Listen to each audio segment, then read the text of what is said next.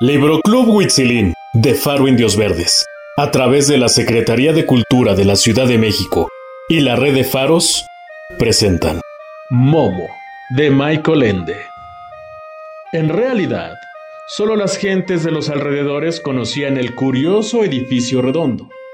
Apacentaban en él a sus cabras, los niños usaban la plaza redonda para jugar a la pelota y a veces se encontraban ahí, de noche, algunas parejitas. Pero un día corrió la voz entre la gente de que últimamente vivía alguien en las ruinas. Se trataba, al parecer, de una niña. No lo podían decir exactamente porque iba vestida de un modo curioso.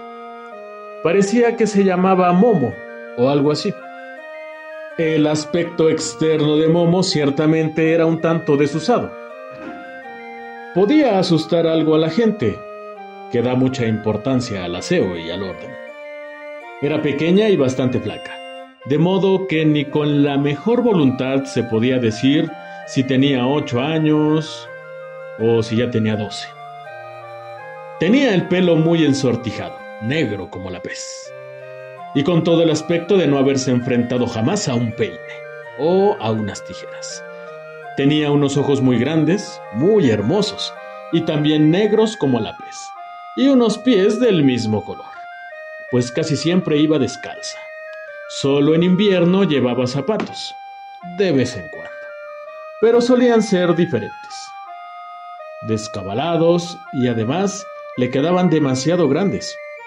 Eso era porque Momo no poseía nada más que lo que encontraba por ahí o lo que le regalaban.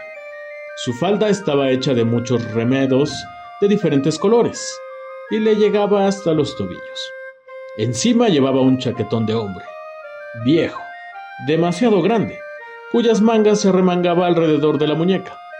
Momo no quería cortarlas porque recordaba, previsoramente, que todavía tenía que crecer y que sabe si alguna vez volvería a encontrar un chaquetón tan grande, tan práctico y con tantos bolsillos.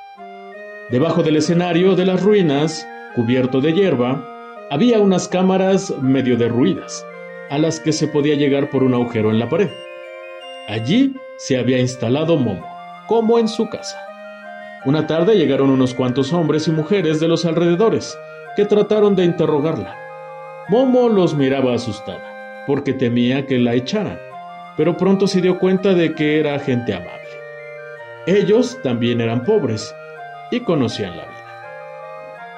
Y bien, dijo uno de los hombres, parece que te gusta esto. Sí, contestó Momo. ¿Y quieres quedarte aquí? Sí, sí puedo. Pero no te espera nadie. No. Quiero decir, no tienes que volver a casa. Esta es mi casa, contestó Momo. ¿Y de dónde vienes, pequeña? Momo hizo con la mano un movimiento indefinido, señalando algún lugar cualquiera a lo lejos. ¿Y quiénes son tus padres? Siguió preguntando el hombre. La niña lo miró perpleja, también a los demás, y se encogió un poco de hombros. La gente se miró y suspiró.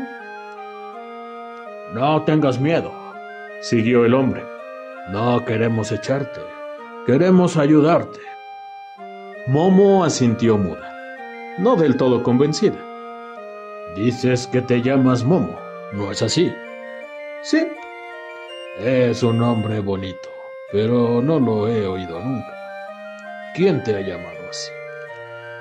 Yo, dijo Momo. ¿Tú misma te has llamado así? Sí. Eh, ¿Y cuándo naciste? Momo pensó un rato y dijo, por fin. Por lo que puedo recordar, siempre he existido. Es que no tienes ninguna tía, ningún tío, abuela, ni familia con quien puedas ir. Momo miró al hombre y cayó un rato. Al final murmuró, Esta es mi casa. Bien, bien, dijo el hombre, pero todavía eres una niña. ¿Cuántos años tienes? Cien, dijo Momo, un, poco dudosa. La gente se rió pues lo consideraba un chiste. Bueno, ya en serio. ¿Cuántos años tienes? Mmm. 102, contestó Momo, un poco más dudosa todavía. La gente tardó un poco en darse cuenta de que la niña solo conocía un par de números que había oído por ahí, pero no significaba nada, porque nadie le había enseñado a contar. Escucha, dijo el hombre después de haber consultado con los demás.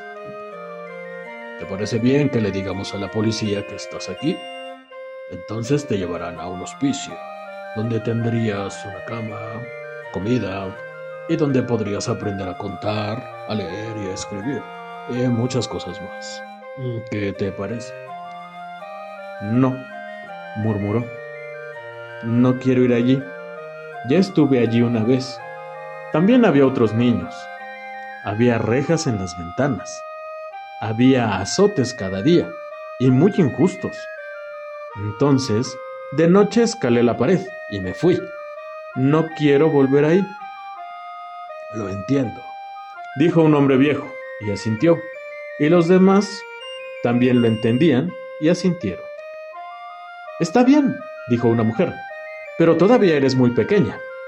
Alguien ha de cuidar de ti. Yo, contestó Momo, aliviada.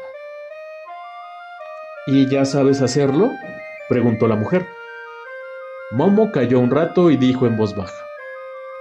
No necesito mucho. La gente volvió a intercambiar miradas, a suspirar y a sentir. ¿Sabes, Momo? Volvió a tomar la palabra el hombre que había hablado primero. Creemos que quizá podrías quedarte con alguno de nosotros. Es verdad que todos tenemos poco sitio. Y la mayor parte ya tenemos un montón de niños. Y además tenemos que alimentarlos. Pero por eso creemos que uno más...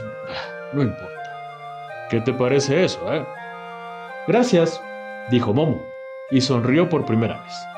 Muchas gracias, pero ¿por qué no me dejáis vivir aquí? La gente estuvo discutiendo mucho rato, y al final estuvo de acuerdo. Porque aquí, pensaban, Momo podía vivir igual de bien que con cualquiera de ellos, y todos juntos cuidarían de ella. Porque, de todos modos, sería mucho más fácil hacerlo todos juntos que uno solo. Empezaron enseguida. Limpiaron y arreglaron la cámara medio derruida en la que vivía Momo. Todo lo bien que pudieron. Uno de ellos, que era albañil, construyó incluso un pequeño hogar. También encontraron un tubo de chimenea oxidado. Un viejo carpintero construyó unas cajas con una mesa y dos sillas. Por fin, las mujeres trajeron una vieja cama de fierro fuera de uso, con adornos de madera, un colchón que solo estaba un poco roto, y dos mantas. La cueva de piedra debajo del escenario se había convertido en una acogedora habitación. El albañil, que tenía aptitudes artísticas, pintó un bonito cuadro de flores en la pared, incluso pintó el marco y el clavo del que colgaba el cuadro. Entonces, vinieron los niños y los mayores, y trajeron la comida que les sobraba. Uno un pedacito de queso, el otro un pedazo de pan, el tercero un poco de fruta, y así todos los demás. Y como eran muchos niños, se reunió esa noche en el anfiteatro un nutrido grupo, e hicieron una pequeña fiesta en honor de la instalación de Momo. Fue una fiesta muy divertida, como lo saben celebrar la gente modesta. Así comenzó la amistad entre la pequeña Momo y la gente de los alrededores. Y así es como termina esta parte de Momo, de Michael Ende. Hasta la próxima.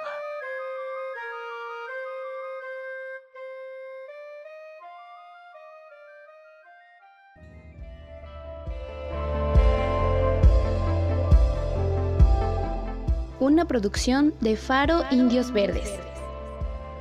Síguenos en nuestras redes sociales en Facebook e Instagram como Faro Indios Verdes, Twitter arroba Faro Indios Verde. Secretaría de Cultura de la Ciudad de México, Capital Cultural de América. Mantente seguro. Sigue cuidándote. Usa cubrebocas. Lávate las manos. Mantén siempre la sana distancia. Protégete y protege a los tuyos.